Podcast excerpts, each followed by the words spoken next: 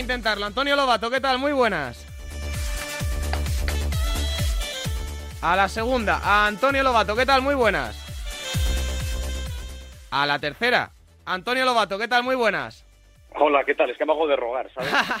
bueno, como todo lo bueno. Después de una, además, una semanita sin competición, donde no sé si has aprovechado para descansar, para sumarte a la multitud de stories que se han ido de playeo, de bodorrio, o qué hace Lobato esos días de verano donde no hay carrera.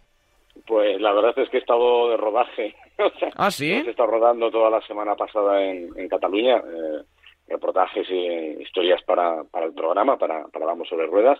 Nos lo hemos pasado muy bien, Tony Cuquerella, Pedro de la Rosa y yo, y hemos hecho pues muchas cosas divertidas, didácticas, algunas un poco locas, eh, pero bueno, que lo veremos próximamente en el programa y que, que han quedado bastante bien. Pues estaremos muy atentos porque lo que toca este fin de semana es uno de los platos más gordos con el Gran Premio de Gran Bretaña, que no sé qué tipo de circuito es, no sé si la lluvia puede aparecer, así que ponme al día, Antonio.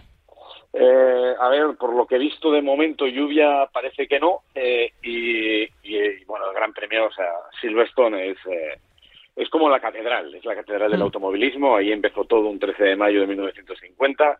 Es un circuito rápido, pero no, no porque tenga rectas muy largas, tiene una de un kilómetro, sino porque tiene, tiene una media de paso por curva muy alta, curvas de alta velocidad eh, algunas enlazadas que son de las mejores enlazadas que existen en el mundo, todas las enlazadas de, de Beckett, eh, algunas curvas imposibles como Copse, que es el, lugar donde el año pasado se encontraron por primera vez eh, eh, Max Verstappen y Lewis Hamilton, un circuito con mucha carga lateral, con mucha degradación de neumáticos porque el, el asfalto es muy abrasivo, un circuito donde adelantar no es fácil, pero no se puede, la media está alrededor de los 25 adelantamientos por Gran Premio, donde suelen ocurrir muchas cosas y donde todavía no nos hemos recuperado, insisto, de, lo que pasó el año pasado en Copse con ese accidente fortísimo de, de, Max Verstappen después de que Hamilton lo echara fuera de la pista, porque sigue coleando, como habéis podido observar y uh -huh. escuchar durante toda esta semana con las declaraciones de Nelson Piquet,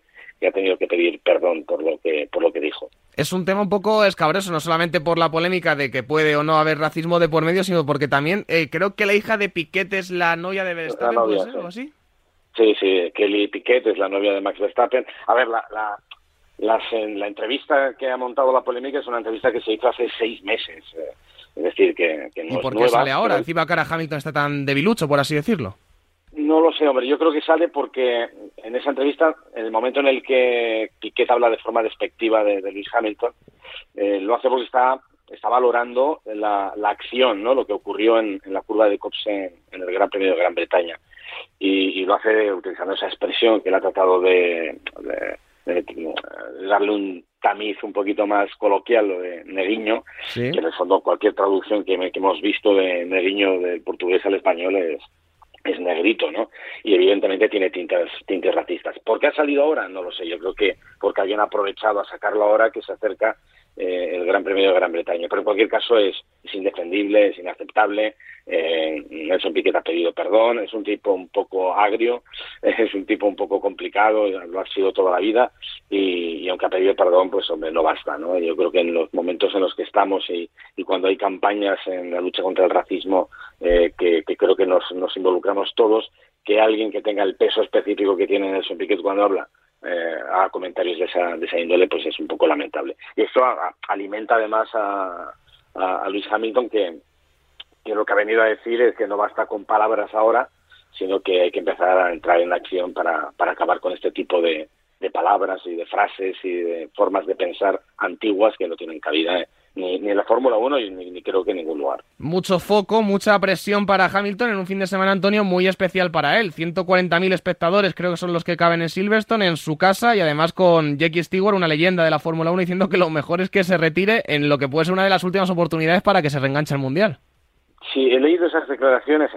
Te, te digo la verdad, ¿eh? ¿Sí? no me cuadran. O sea, es que no, no me cuadran por ningún lado. Me gustaría escucharlas por ver si se han sacado un poco de contexto, porque, ostras, me parece muy fuerte. Muy fuerte que un, una persona como Jackie Stewart, que es también británico, que, que diga algo de un, de un piloto que, que siete veces campeón del mundo, y que no se lo han regalado, evidentemente han conseguido los títulos porque, porque ha sido el mejor durante todos esos años, que ha ganado ocho veces en, en, en Silverstone que diga que se tiene que retirar porque ahora ha, acumulado eh, nueve carreras, ocho, que, siete que ha estado por detrás de su compañero de equipo, me parece un poco fuerte. En cualquier caso, coincido contigo en que el, fin de semana va a ser intenso para, para Hamilton, que hombre, por muchas mejoras que haya traído, parece poco probable que pueda ganar, salvo que haya un cataclismo en la parte de delante, y que creo que su máxima tensión este fin de semana va a estar en intentar ganar a su compañero de equipo, a Joe Russell. Hmm. Eh, dos británicos en el Gran Premio de Gran Bretaña. Tienen mucho morbo.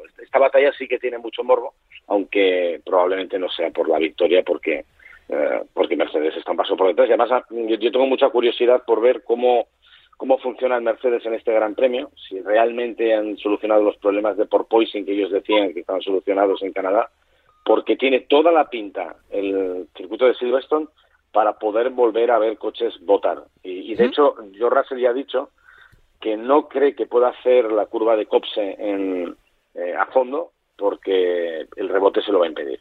Y si hay rebote, cuidado con Cops y cuidado con las enlazadas de Beckett porque van a sufrir mucho. A mí también me han chocado las declaraciones, incluso me ha chocado más, de hecho lo he leído un poco de esos y lo debería haber comprobado, pero ¿son 10 años los que lleva sin ganar allí los Red Bull? Eh, eh, mira, no me acuerdo la última vez que ha ganado, sé que Verstappen no ha ganado nunca porque el año pasado que estaba bien colocado se lo levantaron, pero pero sí, sí, hace desde la época de, de Vettel o Weber no, no, no han ganado, con lo cual eh, es que el dominio ha sido aplastante de Mercedes y el dominio ha sido aplastante de Lewis Hamilton. Entonces, eh, pues hombre, tienen ganas, están bien colocados.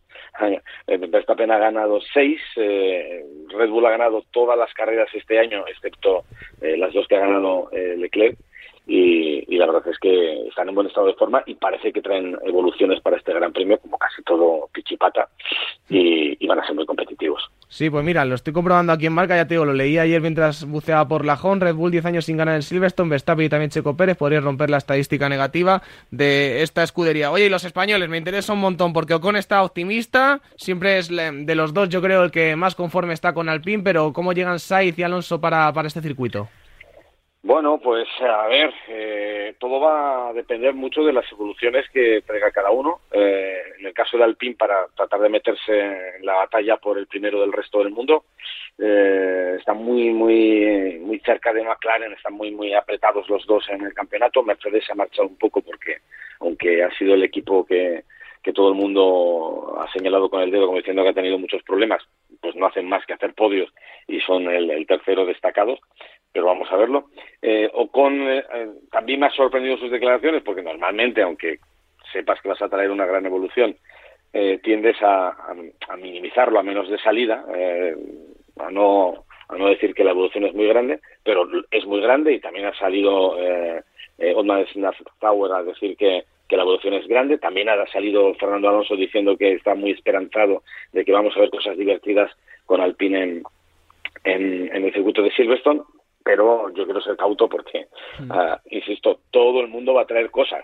Las, eh, la mayor parte de las fábricas están ahí alrededor de Silverstone y, todo el mundo va a traer cosas porque es el comienzo de la temporada europea y, y ahora hay un, hay un periodo de tiempo en el que vamos a tener carreras en Europa antes de verano y todo el mundo para Silverstone trae cosas. En el caso de Carlos, ah, pues eh, yo tengo muchas ganas de que de que sea el, el, lugar donde comience todo. Eh, yo creo que Canadá fue un punto de inflexión.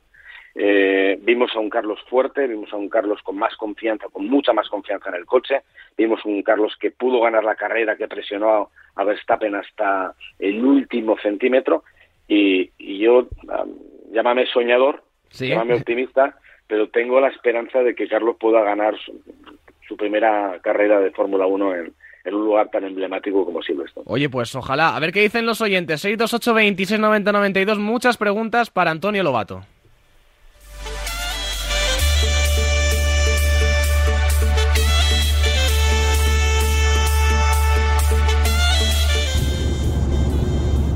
Días, Radio Marca. Buenos días, Antonio. Una pregunta. Buenos días. Ah, vamos a ver. Eh, ¿La normativa te permite cambiar piezas del coche o partes del coche en función al tipo de circuito? Es decir, venimos de Canadá. Eh, quizá a lo mejor al Ferrari o al Alpine o al, coche X eh, para ese circuito le beneficiaba llevar un emplate diferente al que podría llevar ahora en Silverstone. ¿Pueden cambiarlo? Pasado a lo mejor el Gran Premio de Silverstone, pueden volver a poner la pieza que les iba bien en Canadá y adaptarla al siguiente circuito. Gracias, buenos días. Vale. Bueno, pues eh, evidentemente sí puedes cambiarlo. Eh, de hecho, eh, sería un poco locura, ¿no? No adaptar el coche aerodinámicamente a, a, las condiciones o a las características de cada circuito. Puedes cambiar lo que quieras. Para empezar el Gran Premio. Luego hay un momento en el que entras en parque cerrado, que es a partir de, del sábado, que a partir de ahí ya solo puedes cambiar piezas por mm, piezas de la misma especificación en caso de que tengas un accidente. Es decir, si has puesto un alerón delantero el, sábado, el domingo no puedes cambiarlo por otro alerón delantero diferente, que tenga un endplate o que tenga cualquier pequeña pieza modificada. Porque entonces romperías el parque cerrado y estarías condenado a salir desde el pit. Eh, pero sí puedes cambiar eh, y de hecho pues eh, pasamos de un circuito de baja carga aerodinámica como es Canadá a este circuito de Silverstone que es de media alta carga aerodinámica y evidentemente veremos cosas muy diferentes. Incluso lo que te, lo que estaba diciendo, ¿no? Que todo el mundo va a traer evoluciones y, y, los coches eh, pues van a ser van a tener cambios significativos con respecto a los últimos grandes premios en el caso por ejemplo del Alpine pues nos consta que por lo que nos lo han dicho ellos vale eh, que van a traer una cubierta motor diferente que van a traer suelo modificado que no hemos visto hasta ahora independientemente de que también reglajes de refrigeración eh, serán modificados, que los alerones eh, serán diferentes para adaptarse a, las necesidades de Silverstone. Es decir, que sí, se puede cambiar, se, cambia habitualmente y, no pasa nada, insisto, hasta que entras en parque cerrado. Buenos días, Lobato. Buenos días, Marca. Buenos días. Eh, ¿A qué crees que se debe este salto de calidad que ha dado Verstappen? Y sobre todo, si crees que a alguien se le podrá oponer de aquí a final de temporada. Porque, vamos, yo no lo veo. Venga, saludos. Ya tiene cerquita el récord de Alonso, ¿eh, Antonio? Sí, bueno, es que sigue, sigue cabalgando y sigue sumando números y la, la gran diferencia, contestando a este espectador, es que ahora tiene un coche, un coche ganador, ¿no? Que era lo que le faltaba en años anteriores, donde veíamos a Verstappen que ganaba una carrera, dos carreras, tres carreras. Eh, ahora, cuando tienes un coche, un coche bueno, pues vas acumulando victorias. Y, y, ya el año pasado le vimos mano a mano con los todopoderosos hombres de Mercedes y con el, el rey eh, Luis Hamilton. Y este año, pues ha ganado en Arabia Saudí, ha ganado en Imola, en Miami, en España, ha ganado en Azerbaiyán, ha ganado en Canadá, circuitos muy diferentes y es porque el, coche es muy fuerte en todos en todos los terrenos. De hecho, es preocupante, eh, como, como también señalaba este señor, es, preocupante la marcha que tiene Verstappen y Red Bull porque eh, eh, yo creo que están, están haciéndole mucho daño psicológicamente a Ferrari, que empezó muy bien el año, que son muy rápidos el sábado, Leclerc que es muy rápido el sábado, pero que no ha materializado las poles, no las ha convertido en, en victorias en, en la mayor parte de los casos. Con lo cual, difícil para Verstappen, sí, creo que además es gran favorito también para ganar en este, en este circuito. Y, insisto, es el mismo de los últimos años con más experiencia, ha ganado experiencia, se ha calmado, yo diría un poquito, no del todo, pero se ha calmado. Y sobre todo la gran, el gran cambio es que tiene un coche, un coche que, que está a la altura de, del siguiente, ¿no? del, más competitivo. Con lo cual, así, eh, es, una, es un rodillo, es una pisonadora. Hola, buenos días, Antonio Compañía. Quería preguntarle Antonio por las nuevas especificaciones técnicas, el nuevo reglamento técnico, alguna modificación que va a haber con la flexibilidad de las alas, eh, el tema de los espejos, etcétera, etcétera. Creo que es para a partir de este Gran Premio, es decir, no en Silverstone, sino para el siguiente. Pero bueno, a ver que, si nos podías contar algo. Y por ejemplo, el tema del espejo es algo de lo que ya el Gran Premio de Canadá vimos en el Mercedes. ¿Podría ser? Gracias. Bueno, y la FIA con los motores también, Antonio, mucho cambio. Sí, bueno, pues, a ver, esperábamos algo más, ¿no? Porque eh, estábamos esperando al Consejo Mundial del Motor para ver si se aprobaban los cambios polémicos que, había anunciado la Federación Internacional para controlar el porpoising, eso de que si se superaban un número de ejes verticales pudieran eh, obligar a, un equipo a, subir la altura del coche hasta hasta un centímetro, 10 milímetros, y, no, no, no, ha aparecido, no han hablado de eso, han hablado sí de cambios en, por, motivos de seguridad, se, amplían las dimensiones de los espejos retrovisores para mejorar la visibilidad, pero bueno, esto es un pequeño cambio sin la mayor importancia, eh, se van a reforzar los test de flexibilidad del plano del alerón principal del alerón trasero, sea, del flap principal, es abajo, no que abre el DRS, también del beam wing, que es otro alerón que ahora vemos en los alerones traseros, en la parte de abajo, justo encima del difusor, hay, hay otro alerón que se llama, lo, llaman los británicos, wing beam, beam wing, perdón, y ese también va a ser, bueno, se va a modificar los test de, de flexibilidad. Eh, luego hay un cambio que tiene que ver con los motores, pero tampoco es que sea nada del otro mundo, y es que van a permitir a los equipos, eh, cuando estés en parque cerrado, cambiar eh, de un elemento de motor que se haya dañado a otro elemento de motor que tengas en el armario de una especificación diferente, un poco lo que le contestaba al espectador de antes. Si tú cambiaban cualquier parte del coche cuando estás en parque cerrado eh, por una por una pieza de una especificación diferente rompes el parque cerrado y eres sancionado, sales desde pit lane. Aquí lo que les dicen es que, como ahora se están introduciendo motores eh, eh, evolucionados, si tú cambias, digamos, el turbo por otro turbo de, de, los que tienes en la de los que tienes en el, en el armario, que tiene una especificación diferente, no vas a ser sancionado, podrás hacerlo, ¿no? Y, y bueno, pocas cosas más. La verdad es que no ha sido un, un cambio técnico de, eh, extremadamente eh, grande, ¿no? Esperábamos que hubieran metido mano en la historia del porpoising y de momento no lo han hecho.